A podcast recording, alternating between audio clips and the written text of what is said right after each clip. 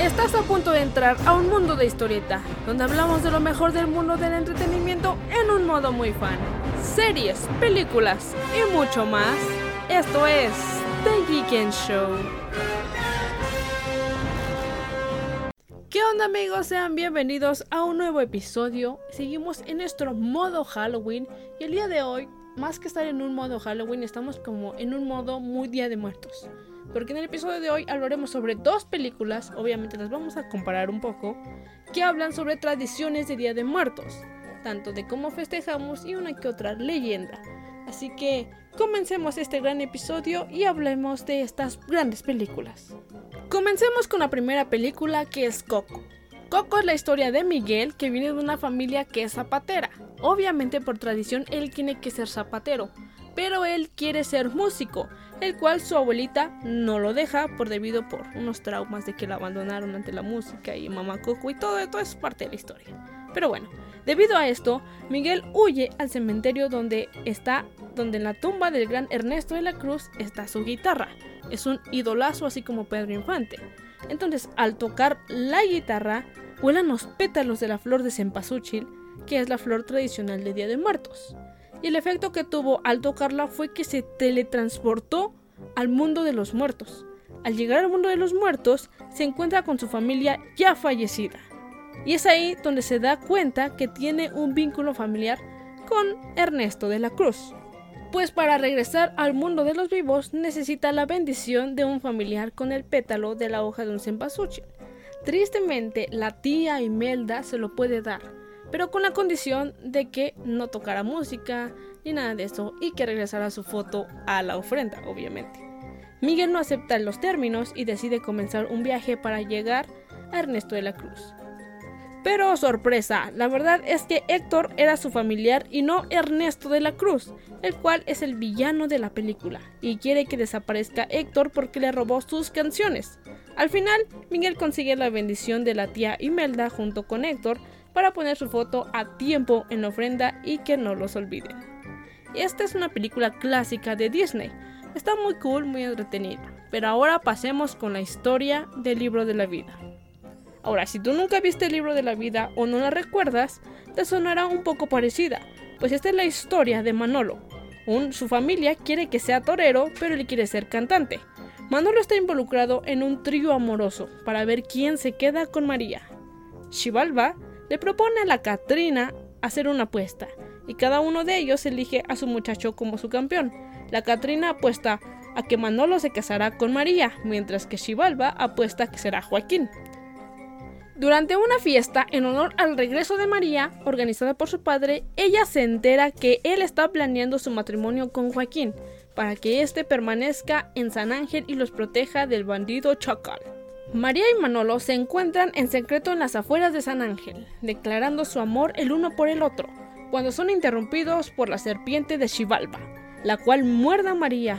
Cuando Joaquín y el general Posada culpan a Manolo por no proteger a María, este hace un pacto con Xibalba para poder reunirse con María, dejándose morder por las dos cabezas de la serpiente y muriendo instantáneamente. Manolo despierta en la tierra de los recordados, donde se reúne con su madre Carmen y varios miembros difuntos de su ilustre familia. Usando una de las cascadas, todos se trasladan a la tierra de los olvidados, donde se encuentra la Catrina. Al encontrarla, Manolo le dice que Xibalba hizo trampa en sus apuestas. Enfurecida, la Catrina lo convoca y una vez que éste aparece le reclama por lo que ha hecho. Al unirse a la batalla, en la cual a Joaquín le quitan la medalla de la vida eterna, aparecen los difuntos miembros de la familia Sánchez para luchar. Durante la batalla, logran quitarle al chacal la medalla después de cae una campana de la iglesia del pueblo de San Ángel, pero Joaquín sujeta la campana a punto de encerrar en ella a Manolo, a Chacal y a él, ya que Manolo estaba encima de Chacal. Entonces Chacal enciende una bomba como plan para que muriera y destruyera el pueblo de San Ángel. Pero Manolo empuja a Joaquín encerrándose con un con Chacal en el interior de la campana.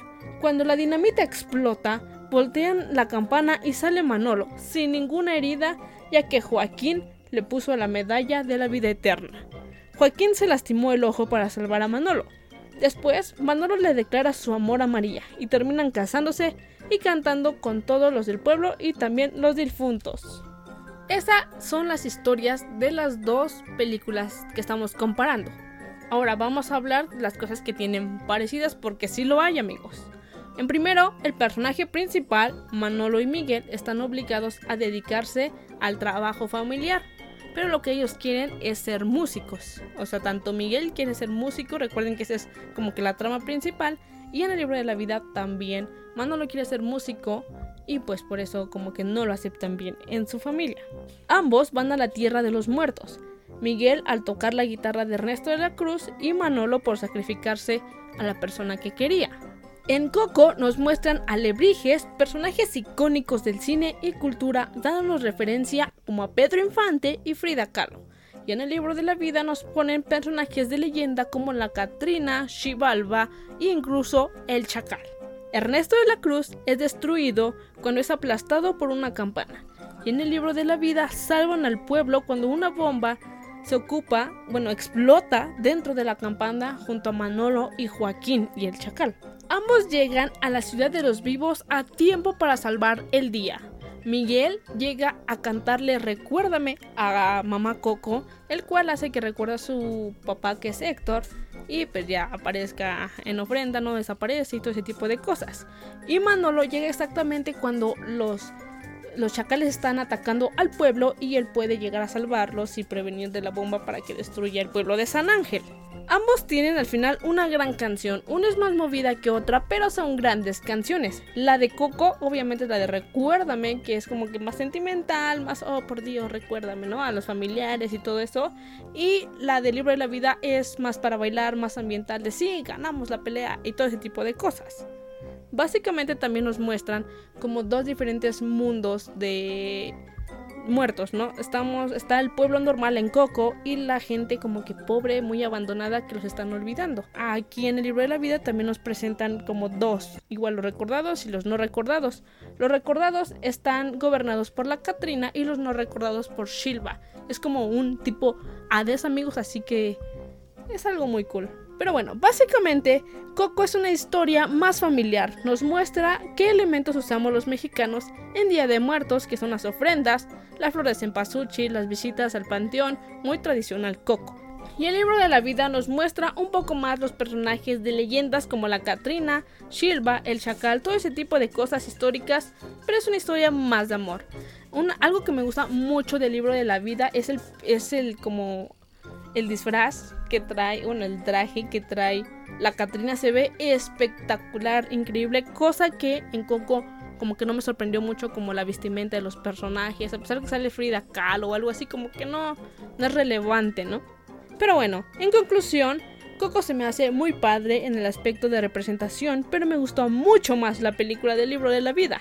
Me gusta más la historia que tocan de amor, cómo se ven los personajes, como les digo, Shilva y la Katrina los hacen ver muy potentes, muy imponentes en el mundo de los muertos, impresionantes, que realmente son los reyes de ahí. Y en Coco no hay personajes como representantes, algo muy imponente, sino que todos son como normales, todos son muertos, lo único que destaca es como que eh, Ernesto de la Cruz, que es pues un super cantante y todo eso, y que lo reconocen por famoso o algo así, pero de ahí en adelante como que no hay algo más sorprendente.